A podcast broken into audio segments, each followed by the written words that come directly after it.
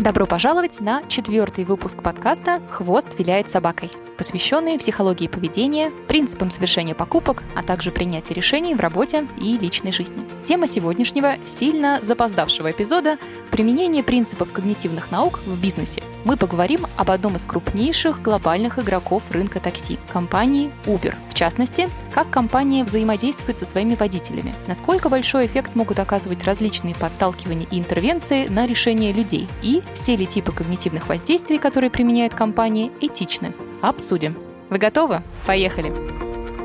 Вы слушаете подкаст «Хвост виляет собакой». Здесь мы разбираемся в том, как наш мозг принимает решения, обсуждаем принципы поведенческого дизайна и как применять их в жизни, работе и бизнесе. Ведущая подкаста Александра Оленина первом эпизоде подкаста мы обсуждали понятие подталкивания, nudges и архитектуру выбора. Подталкивание — это незаметные для объекта воздействия изменения в презентации вариантов выбора. При этом выбор которому подталкивают поведенческие архитекторы, должен быть положительно воспринят объектом воздействия. Например, стараться питаться полезно, сократить потребление газированных напитков, откладывать пенсионные накопления и так далее. Помимо подталкиваний, есть еще один термин, который ввели исследователи поведения. В английском языке он звучит как sludge. Само слово переводится как шлам, ил, отработанная порода. В когнитивных науках оно имеет значение подталкивания, которое не соответствует интересам индивида, а иногда и вовсе идет наперекор им. Такими следжами называют не незаметные подталкивания, а такие вполне себе осязаемые толчки. Например, когда вы заходите на сайт компании, продающей авиабилеты, опция с автоматически добавленной страховкой или приоритетной посадкой, ярко подсвеченная и выделенная крупным шрифтом, будет называться следж, потому что она явно толкает вас нажать на нее, а не предлагает равноценные варианты на ваш выбор. Закончили предисловие, перейдем к Uber. Для тех, кто не в курсе, Uber — это такси-компания, позволяющая вызвать машину в мобильном приложении. Эквивалент Яндекс Такси, Get Taxi, Lyft и других провайдеров. Для того, чтобы снизить издержки, Uber не нанимает водителей, а заключает с ними договор подряда со сдельной оплатой труда по числу поездок. С одной стороны, это позволяет экономить на больничных, отпусках, снижать налоговую нагрузку, нести меньшую юридическую ответственность. Но с другой стороны, Uber не может гарантировать, что водители будут работать полный рабочий день и или находиться там, где нужно компании. В среднем Uber экономит порядка 25% на этих расходах. Несколько лет назад компания взяла в штат исследователей-бихевиористов, поставив им задачу найти решение для идеально работающей системы, баланса между спросом клиентов и доступностью водителей при минимальной стоимости поездки для клиента и компании. Для водителя выгоднее иметь как можно меньше других конкурентов-водителей, зарабатывать больше и при этом работать меньше. Цели Uber же — иметь как можно больше доступных водителей, повысить количество часов, которые водители находятся в рейсах, и иметь возможность предлагать доступные для клиентов цены. Сотни социологов, антропологов и специалистов по анализу больших данных проводили множество экспериментов с использованием игровых техник, графики, немонетарных поощрений, все для того, чтобы водители дольше оставались в рейсах и находились там, где может быть меньше заказов, но для того, чтобы был обеспечен потенциальный спрос. Что же конкретно тестировалось? Мотивация по достижению целей. Проанализировав мотивацию водителей работать в Uber, компания выяснила, что у большинства водителей есть определенная цель по заработку. Для того, чтобы мотивировать водителей дольше работать, компания тестировала инструменты с достижением этих целей, оповещая водителей, что они приближаются к следующей вехе по заработку, и они не достигнут ее, если сейчас выйдут из приложения. Джош, водитель Uber из города Тампа в США, попытавшись выйти из приложения в 7.30 утра, увидел сообщение. Доведи сегодняшний заработок до 330 долларов. И затем еще одно сообщение. Вы всего лишь в 10 долларах от того, чтобы заработать 330 долларов. Вы уверены, что сейчас хотите выйти? Компания пробовала разные подходы к достижению целей. Система могла сравнить доходы за прошлую неделю, например, подталкивая водителей совершить еще пару поездок, или просто округлить текущий заработок за день в большую сторону, предложив сделать еще пару заказов. Задача у этих подходов была одна – использовать нашу увлеченность в завершении дела и достижении цели. Для этого Uber тестировал два типа подталкиваний. Одной группе водителей показывались уведомления с количеством завершенных поездок и заработком. Другой – количество поездок, от которых водитель отказался и сколько денег потерял. Мы с вами уже знаем, что второй способ более действенен, и он заставлял водителей дольше оставаться на рейсе. Из хороших новостей, более опытные водители не так подвержены таким подталкиваниям, связанным с достижением определенной финансовой цели. Из плохих новостей, водителям не обязательно иметь какую-то денежную цель, чтобы подталкивания работали. Uber вооружился различными игровыми методиками, превращая работу водителя в игру. Повышение географической доступности машин.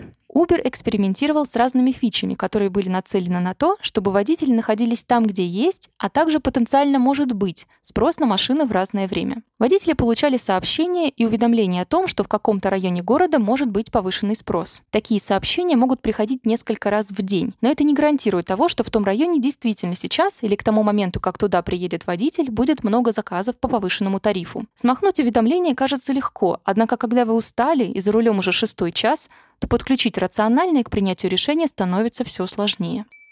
Uber также использовал помощника-девушку для работы с водителями-мужчинами. Лора приветствовала водителей и давала им разные советы. Например, в Мариинском театре скоро закончится спектакль. Двигайтесь туда, чтобы получить хороший заказ. Конверсия в случае подключения женского голосового помощника увеличивалась. Здесь уместно будет вспомнить пример, по-моему, с Яндекс Такси, произошедший в Турции, если я все правильно помню. Так вот, там водители начали уходить из компании, когда женский голос навигатора прокладывал им маршрут. Выяснилось, что дело в предрассудках и сексизме. Как же так? Женщина говорит мне, как ехать. Поменяли на мужской голос. Все ок, текучка снизилась. Поведенческие подходы, работающие в одной компании, не обязательно будут успешно работать в другой. Поэтому нужно не только знать о том, какие когнитивные искажения, например, есть и как они работают, но и уметь прогнозировать реакции и АБ-тестировать. Другая цель, с которой Uber экспериментировал, это снижение числа водителей, покинувших площадку. Компания заметила, что большой процент водителей удаляли приложение, не совершив 25 поездок. Для того, чтобы удерживать водителей, Uber в некоторых городах присылал уведомления, подбадривающие водителя вроде «Вы почти на полпути, чтобы получить бонус» или «осталось выполнить еще пять поездок» и так далее. Психологи и моушн-дизайнеры работали вместе, чтобы такие уведомления имели наибольший успех. Поддержка на определенных этапах очень сильно может влиять на достижение цели. Несмотря на то, что такие мотивационные уведомления кажутся заботливыми и безобидными, компания подталкивала водителей только к выполнению 25 поездок. Дата-сайентисты выяснили, что после этой цифры процент оттока водителей резко стабилизировался, и больше их не требовалось вовлекать. Они и так оставались на площадке в большинстве случаев. Еще одно когнитивное искажение, которым руководствуются поведенческие экономисты и которое задействовал на этот раз Lyft, конкурент Uber, это избегание или неприятие потери. В английском языке это звучит как loss aversion bias. Одно время водители компании могли заранее выбирать дни и смены, в которые они готовы работать. Поведенческие консультанты разработали эксперимент, в котором одной группе неопытных водителей показывали, насколько больше они смогут заработать, если выйдут в рейс в пятницу вечером вместо утра вторника. На 15 долларов в час больше. Другой группе водителей показывали обратную картину. Сколько денег они теряли, продолжая выходить в рейсы по утрам. Как вы думаете, водители какой группы изменили свое поведение и стали выходить в рейсы по пятницам? Второй. Боль от потери почти в два раза сильнее, чем радость от получения чего-то. Мы обсуждали это когнитивное искажение в одном из предыдущих выпусков. Геймификация. Uber не остался в стороне от применения различных игровых механик. Игровые петли в английском языке это звучит как ludic loops, термин, который ввела в оборот исследователь из MIT Наташа Доу Шуль. Около 10 лет она наблюдала за поведением людей, которые играли за слот-машинами в Лас-Вегасе. Игроки тратили часы перед автоматами, закидывая все новые и новые монеты в приемник. Начинающие игроки еще надеялись что-то выиграть, но те, кто втянулся и играл уже какое-то время, в интервью рассказывали о том, что они понимают, что их шанс выигрыша минимален, но при этом они продолжают часами нажимать на рычаги. Удовлетворением для них становился сам процесс игры. В своей книге она задается вопросом, как можно заниматься активностью, чье единственное вознаграждение — это цена, заплаченная за эту активность. Мы сталкиваемся с игровыми петлями каждый день. К примеру, Инстаграм и его уведомления. Если они включены, то компании очень легко заполучить ваше внимание. Мы знаем, что в 99% случаев информация из уведомления для нас бесполезна, но при этом продолжаем испытывать удовлетворение от самого факта получения уведомления. Нам не нужно даже открывать уведомление. Дозу дофамина мы уже получили. Uber в своей работе использует множество подобных игровых петель. Их цель — удержание водителей на дорогах. В любой момент приложение показывает, сколько поездок совершено, или сколько водитель заработал, сколько часов провел в приложении, какой у него рейтинг и так далее. Водители, сотрудничавшие с компанией, признавались, что им иногда приходилось едва ли не ругаться с собой, чтобы перестать работать и выйти из приложения. Компания использовала стикеры, бейджи, анимированных героев, чтобы поощрить водителей без фактических выплаты денег. Как игроки в видеоигре водители коллекционировали бейджи за отличный уровень сервиса, душевные разговоры с клиентами, выполнение большего числа поездок в сравнении с прошлой неделей и так далее. При этом количество собранных или не собранных бейджей никак не отражалось на зарплате водителя. Подобные стратегии геймификации стимулируют соревновательность и компульсивную, аддиктивную игру у водителей. Еще одна, с одной стороны, полезная фича позволяет водителю принимать запросы на новые поездки клиентов, находящихся поблизости в процессе совершения текущей поездки. Это сокращает время ожидания пассажира и вроде как помогает водителю больше заработать. Да? Не совсем. Компания здесь также стремится удерживать водителя на работе дольше. Также эта функция отключает наш самоконтроль. Подобную историю реализует Netflix. Вы еще не закончили смотреть одну серию, а Netflix уже подгрузил вторую и показывает вам вступительную заставку. Нам проще продолжить смотреть, чем включить сознательное или нашу силу воли и остановить просмотр. Тот же самый принцип работает и здесь.